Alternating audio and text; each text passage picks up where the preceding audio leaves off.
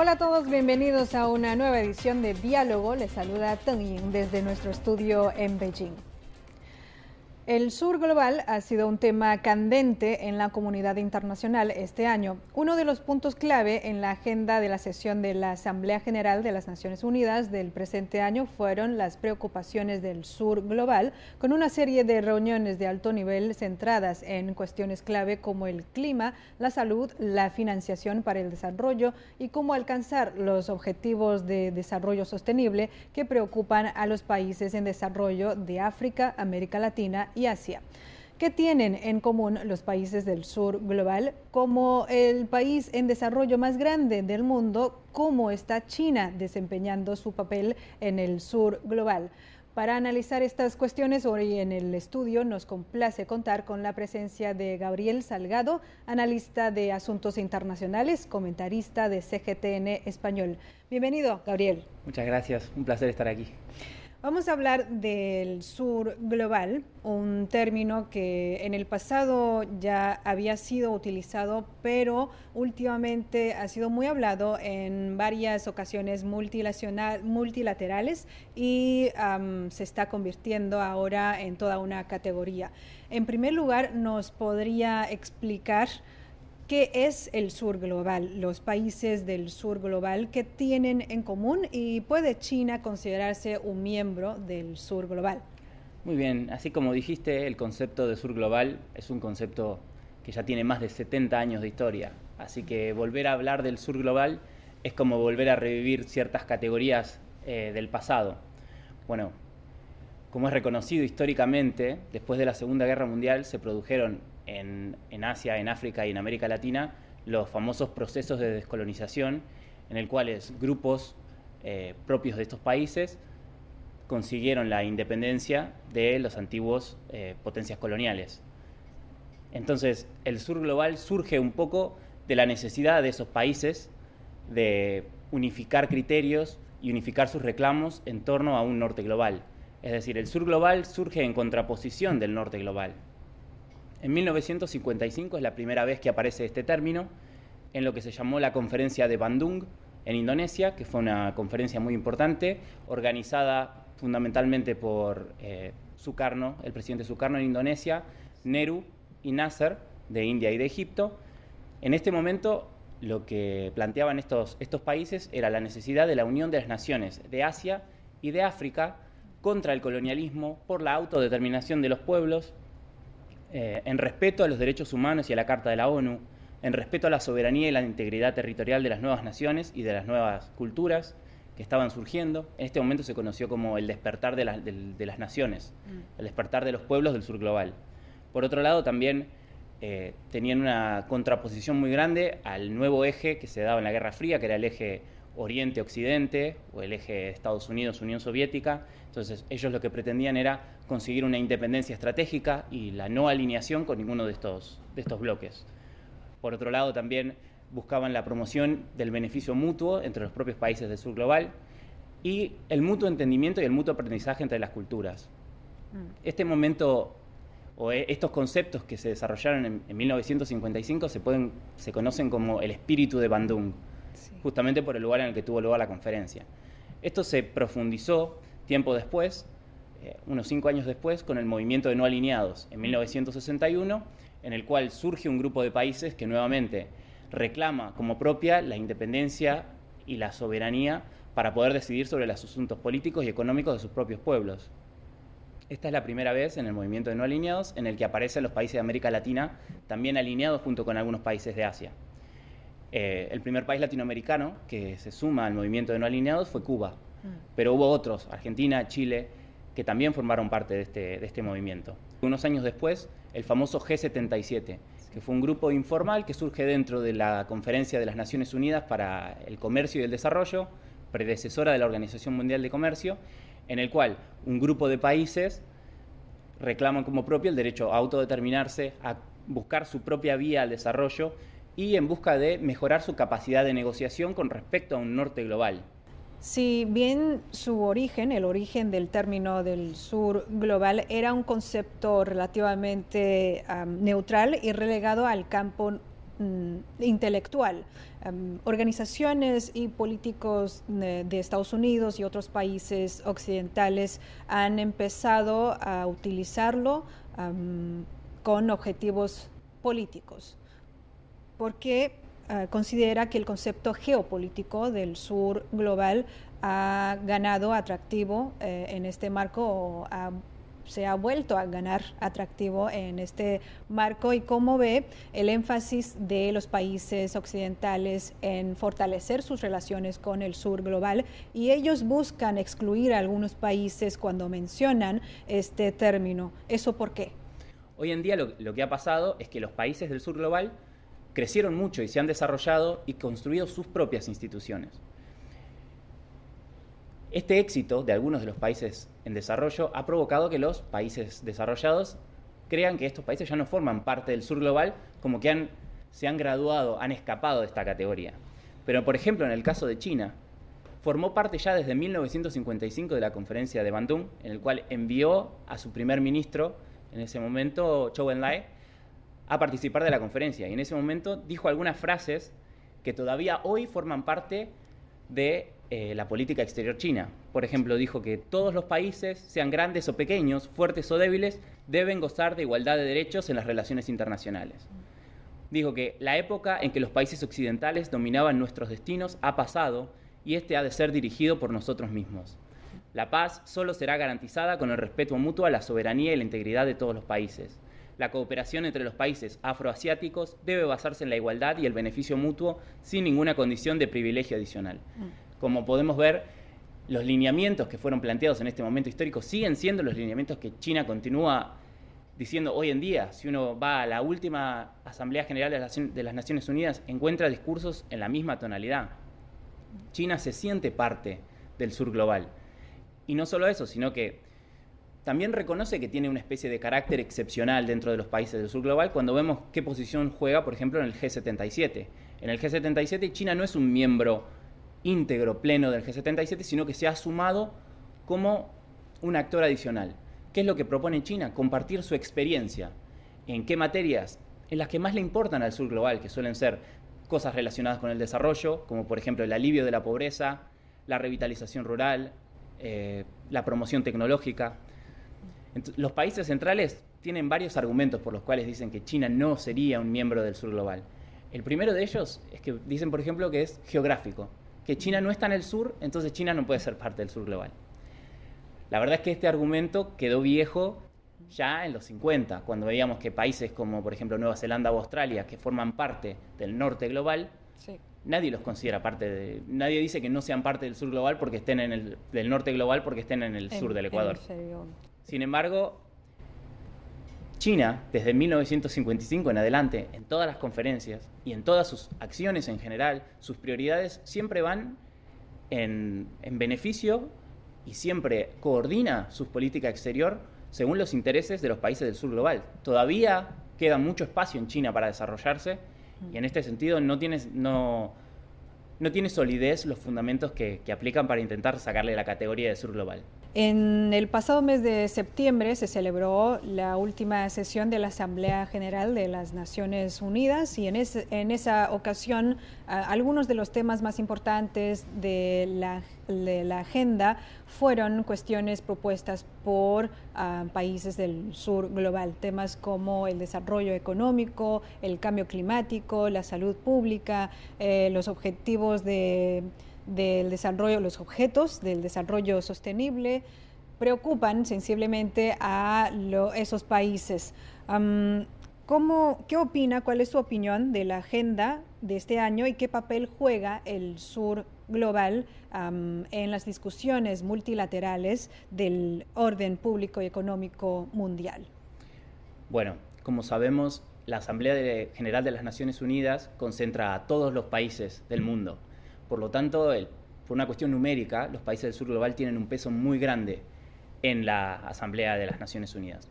Generalmente las asambleas de las Naciones Unidas empiezan con un discurso del secretario general que plantea una agenda general que toma en cuenta tanto las preocupaciones de los países desarrollados, de los países en desarrollo, de las propias instituciones eh, multilaterales.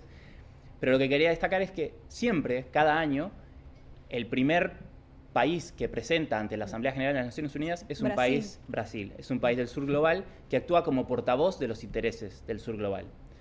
Este año, eh, Antonio Guterres, primero antes de la Asamblea de las Naciones Unidas, dijo en la cumbre del G77 que el norte global o que los países desarrollados le habían fallado al sur global y este año, en la agenda que propone para la Asamblea General, eh, mencionó varios de los temas que más le preocupan al sur global.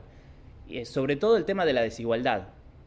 El secretario general de, de la ONU plantea que estamos en un momento de creciente desigualdad, en el cual, por ejemplo, él puso el ejemplo de que el agua que fluye de las inundaciones en Libia termina en el mismo mar Mediterráneo por el que transitan los yates de multimillonarios europeos mientras que en un, en un continente del otro lado de la costa hay miseria, desigualdad, pobreza, del otro lado hay opulencia y lujo y demás. Por otro lado, también eh, mencionó la cuestión de la crisis climática, que por las características de los países en desarrollo, la sufren mucho más sus, sus poblaciones vulnerables. Indicó que respecto de los objetivos de desarrollo sostenible, si no se toman acciones concretas en los próximos años, se podría alcanzar apenas un cuarto de todos los objetivos que se habían puesto en su momento. Después habló de las tensiones geopolíticas y de la, necesidad de abandonar las posiciones hegemónicas y de la necesidad de acordar en los conflictos internacionales. Entonces, en este sentido, el sur global se ha convertido en, la punta de lanza hacia un, hacia un tipo de globalización más cooperativa y más tolerante con las diferencias y con las distintas culturas. Pues la equidad y la justicia uh, siempre han sido valores muy importantes para los países del sur global y en particular muchos de los líderes de países latinoamericanos intervinieron en el debate general de la Asamblea de la ONU para condenar las sanciones unilaterales y las políticas del bloqueo eh, impuestas por Estados Unidos contra Cuba, Venezuela y Nicaragua. ¿Cómo evalúa esos eh, reclamos y demandas de los países latinoamericanos? ¿Qué impacto negativo tienen las sanciones unilaterales? Respecto del tema de las sanciones, las sanciones a Cuba, por ejemplo, el año pasado, en noviembre de 2022, fue el trigésimo año consecutivo en el que la Asamblea General de las Naciones Unidas condena el embargo estadounidense a Cuba y exige el levantamiento de las sanciones. Hay un consenso internacional general producido a partir de las experiencias del sur global y, de las actuaciones unilaterales de Estados Unidos, que continúa utilizando las sanciones como mecanismo de coerción económica para provocar el cambio político, de que las sanciones no consiguen los objetivos que se proponen. En vez de, Estados Unidos propone con una sanción provocar cambios políticos. Y en vez de lograr cambios políticos, terminan perjudicando económicamente a las poblaciones más vulnerables de países que ya de por sí tienen poblaciones muy vulnerables. Y además los condena al, ostracismo internacional, les dificultan el desarrollo económico y, ni hablar del comercio internacional en general. En el caso de Venezuela, por ejemplo, eh, es muy claro las consecuencias que han tenido las sanciones económicas de Estados Unidos en un país en el cual ya había una emergencia económica, una emergencia alimentaria, cuando Estados Unidos impone las sanciones, lo que termina produciendo es una acentuación de las tensiones que ya se venían viviendo, un deterioro de la, transparencia en general, un deterioro de la situación económica y al final termina produciendo una crisis migratoria en la cual más de 5 millones de venezolanos terminan circulando por América Latina y llegando a Estados Unidos y generando una crisis regional que podría haber sido evitada si en vez de buscar la coerción a partir de una sanción económica, hubieran buscado consensuar, dialogar. Entonces el presidente Lula lo, expuso claramente en su primera intervención en la Asamblea General. Las sanciones no cumplen la función que busca, sino que causan daño a las poblaciones locales y dificultan los procesos de diálogo en general, los procesos de mediación, los procesos de prevención de los, conflictos, las soluciones pacíficas de controversia. Entonces, el camino al desarrollo es de por sí difícil para todos los países. No es una cosa muy sencilla. Cada país tiene que encontrar su propio camino al desarrollo y cuando le suman el peso de las sanciones a estos problemas, se hacen mucho más difíciles de sobrellevar. Grupo de los 77 más China eh, se celebró antes de la Asamblea de la ONU y eh, aquel entonces los miembros se acordaron eh, una, una declaración final ah, en la que pidieron una reforma integral de la arquitectura financiera internacional y también de un enfoque más inclusivo y más coordinado ah, de la gobernanza financiera internacional. ¿Qué impacto tiene la actual arquitectura financiera internacional sobre los países en vías de desarrollo? Bueno, como hablábamos antes, el G77 es una agrupación que surge dentro de una conferencia de las Naciones Unidas que agrupa a los países del sur global y que es uno de, los grupos más fuertes y más influyentes dentro de la Asamblea General de las Naciones Unidas. Este año se dio la cumbre del G77 más China. China ingresa como un Estado, no es exactamente un miembro del G77, pero se considera alineado desde sus perspectivas geopolíticas, considera que tiene principios y valores en común, que comparte esta promoción del desarrollo autónomo de cada país el secretario general de la ONU, Guterres, fue y pronunció un discurso en el cual pidió disculpas de parte de los países desarrollados, diciendo que le falló al sur global. Y esta cuestión de, los, de la arquitectura financiera internacional afecta a todos los países en desarrollo que terminan acudiendo a las instituciones financieras internacionales para buscar financiamiento para su propio desarrollo. La arquitectura financiera multilateral e internacional no esté concentrada en el poder de decisión de los países desarrollados. Entonces, plantean varias medidas. Una de ellas, por ejemplo, ha sido eh, utilizar sus propias monedas en sus intercambios comerciales conjuntos. Utilizar monedas distintas de la del dólar y el euro para las inversiones internacionales, para el comercio internacional. Al mismo tiempo, sustituir o complementar a las instituciones que ya existían, las instituciones financieras internacionales, y reconocer un valor mayor en las nuevas instituciones, como por ejemplo el Banco de Desarrollo de los BRICS o el Banco Asiático de Inversión en Infraestructuras que son eh, instituciones que fueron creadas por China, pero a la cual se han asociado muchos países y, a la cual los países del sur global le otorgan un, gran valor. En este sentido, la presencia de China dentro del G77 le da como que potencia esa capacidad de utilizar estas nuevas instituciones. Recordemos que los países en desarrollo propusieron ya hace unos años para el, para el, momento de definición de la Agenda 2030, de que todos los países del mundo tienen responsabilidades comunes pero diferenciadas. ¿Qué quiere decir esto? Que todos los países del mundo tienen que combatir el, cambio climático, pero no todos los países del mundo tienen las mismas posibilidades y recursos para lograrlo. Entonces, una reforma de las instituciones financieras es fundamental para alcanzar los objetivos que necesita el mundo en este momento. El rápido crecimiento económico de los BRICS ha impulsado el ascenso económico del sur global.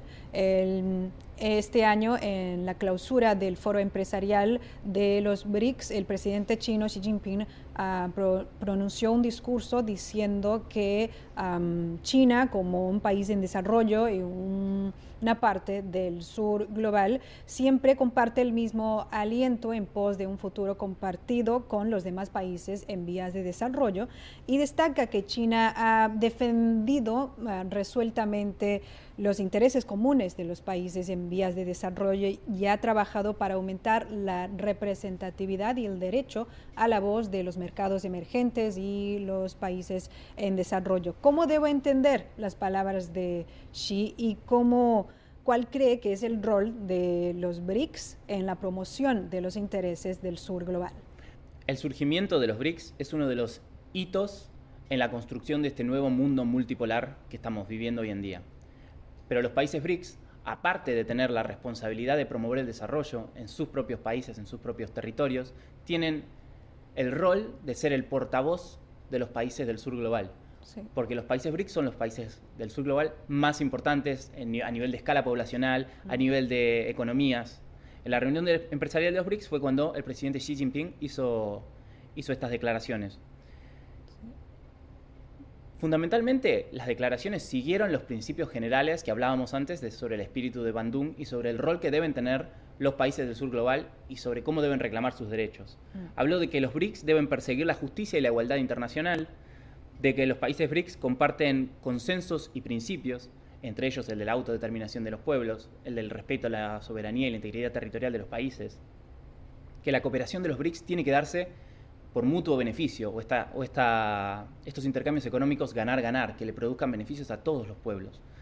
La idea de promover el aprendizaje mutuo, de que los países que tienen ventajas o que han sacado rédito de algunas políticas o de algunos desarrollos, puedan compartirlo con otros países de desarrollo para que puedan inspirarlos en la, en la construcción política propia. Entonces, Xi Jinping, dentro de los BRICS, se promueve, promueve a China como un miembro del sur global y también se pone a disposición de los otros miembros del sur global para compartir las experiencias eh, de desarrollo exitosas de China y también para aprender de otros países sobre cómo continuar este desarrollo. Un buen ejemplo de la cooperación sur-sur será el comercio o las relaciones entre China y la ASEAN. Por 14 años consecutivos, China ha sido el mayor socio comercial de la ASEAN y en el año pasado, en 2022, el volumen comercial entre las dos partes representó el 30%, el 30,18% del comercio mundial. Em, justo hace 10 años el presidente Xi propuso que a fomentar la, comunidad de futuro compartido China-ASEAN, que, sea, que tengan una relación más estrecha. A su juicio, ¿cómo se ha venido desarrollando esta cooperación China-ASEAN y por qué son tan estrechas? Bueno, en primer lugar lo que podemos, lo que podemos mencionar es que la región Asia-Pacífico es un grupo de países que naturalmente, como son vecinos, naturalmente tienden a tener relaciones más estrechas. Las relaciones podrían ser de cooperación o de conflicto. Sin embargo, este, esta asociación entre China y la ASEAN ha promovido que, Asia-Pacífico sea una región, una región de paz y de desarrollo económico. Antes de la reunión del G20 en Nueva Delhi, este año se celebró también el vigésimo sexto foro China-ASEAN. El tema del foro fue ASEAN, China-ASEAN, epicentro del crecimiento. Ah. Esto, el tema del, foro ya, ya, de por sí nos marca cuál es la, visión que se tiene sobre esta, sobre esta región. Y es que hoy en día es la región de mayor crecimiento en el mundo, es la punta de lanza del desarrollo económico en, el mundo. Ahora bien, entre China y la ASEAN concentran 2.000 millones de personas. Así que es un mercado enorme que necesita ser interconectado, que cuando comenzó la cooperación era un mercado que estaba mucho más desconectado, en el cual los productos no llegaban con tanta facilidad. Entonces, para conseguir llegar a los resultados que tenemos hoy se necesitó muchísimo diálogo político, tolerancia, porque son sistemas políticos diferentes, culturas diferentes, civilizaciones diferentes. Entonces, en este sentido se puede considerar de que la cooperación China-ASEAN es una, es una plataforma que le permite a las distintas civilizaciones dialogar. Hay una cuestión adicional y es de que mm, el año se cumplió un año de que China suscribió al Tratado de Asociación Estratégica y en solo un año la relación económica, el comercio con la región entre China y ASEAN aumentó un 7,5%. Entonces, no solo que China y la ASEAN son mutuamente los mayores socios comerciales, sino que este crecimiento continúa aumentando. Y la región eh, China-ASEAN es una región que está conectada al mundo, es decir, no solo comercian dentro de la región, sino que potencian las ventajas de la región para poder, poder vender sus servicios y sus productos al resto del mundo. otro proyecto que ha tenido éxitos en los últimos 10 años ha sido la iniciativa de la franja y la ruta. Más de tres cuartas partes de los países del mundo ah, participan en esta iniciativa y la mayoría de ellos son países en vías de desarrollo. Eh, según un informe del Banco Mundial para 2030, mm, la iniciativa de la franja y, la ruta se espera que saque de la pobreza extrema a 7,6 millones de personas de todo el mundo. Según usted, ¿qué oportunidades de desarrollo ha creado la iniciativa de la franja y la ruta y cuál es el atractivo? Bueno, como decíamos antes, la iniciativa de la franja y la ruta es una pieza fundamental de la política exterior china y todavía más central de la, de la concepción que tiene China respecto de las relaciones con el sur global, de China como miembro del sur global y como miembro que puede cooperar con el sur global. Es un proyecto construido prácticamente en exclusiva para el sur global.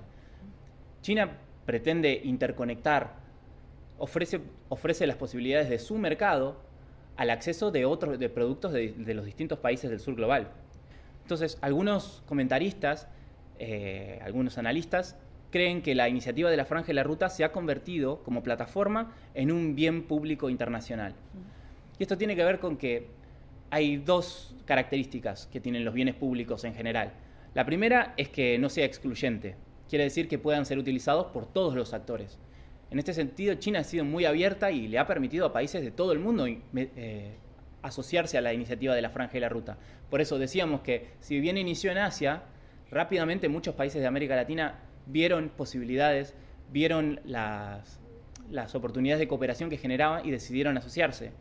Entonces, y China siempre fue abierta a aceptar que se unan países de otros lugares.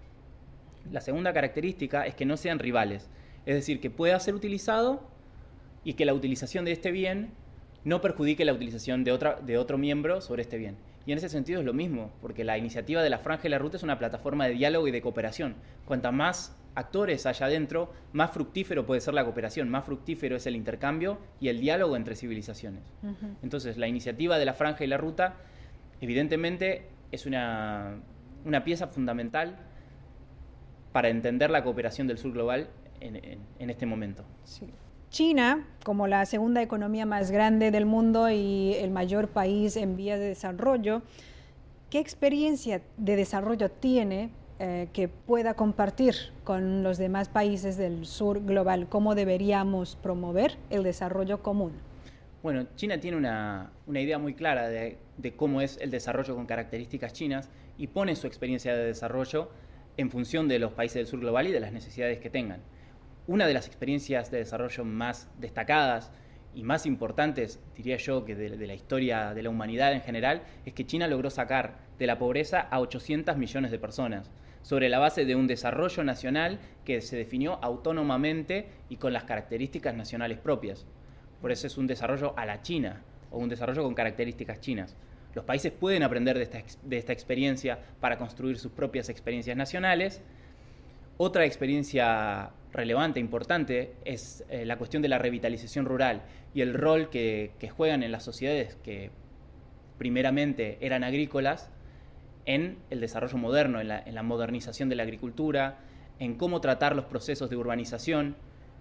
Em, bueno, y ni hablar de la iniciativa de la Franja y la Ruta, en cómo promover la construcción de infraestructura y la conexión con el resto del mundo, la promoción de una globalización tolerante y abierta, que, permita mejorar el comercio y las relaciones económicas con otros países. Y bueno, por último, eh, las últimas tres iniciativas que propuso China, que son la iniciativa de seguridad global, la iniciativa de civilización global y la iniciativa de desarrollo global, son el modelo o son las tres patas que para China cumplirían el rol de llegar a alcanzar el futuro compartido para la humanidad o una sociedad de futuro compartido para la humanidad. La iniciativa de civilización global habla de la necesidad de que cada civilización encuentre su propio camino, de que cada civilización tenga sus propios valores y sus propios principios y de que los otros países no ingieran, no infieran sobre cómo esa civilización tiene que eh, darse sus propias instituciones políticas o gobernar sus instituciones económicas. La iniciativa de seguridad global destaca la necesidad de eh, realizar esfuerzos por la paz, conseguir la seguridad común, integral, y destaca el respeto a la soberanía y la integridad territorial. Y por último, la iniciativa del desarrollo, que es justamente la idea de que cada nación tiene que encontrar su propio camino y de que si bien puede apoyarse en las experiencias de otras naciones, no hay ningún otro actor que pueda decirle cómo realmente tiene que desarrollarse. Entonces, en general, las tres iniciativas de China, más la iniciativa de la Franja y la Ruta, están en línea con el espíritu que veníamos hablando desde el principio y sin dudas que forma un desarrollo propio y autónomo del sur global, de China como miembro del sur global. Sí, son marcos y proyectos para un futuro mejor para todos. Muchas gracias, Gabriel, por sus comentarios. Gracias a ti. Gracias. Amigos, así termina esta edición de Diálogo. Gracias por la sintonía. Nos vemos en la próxima.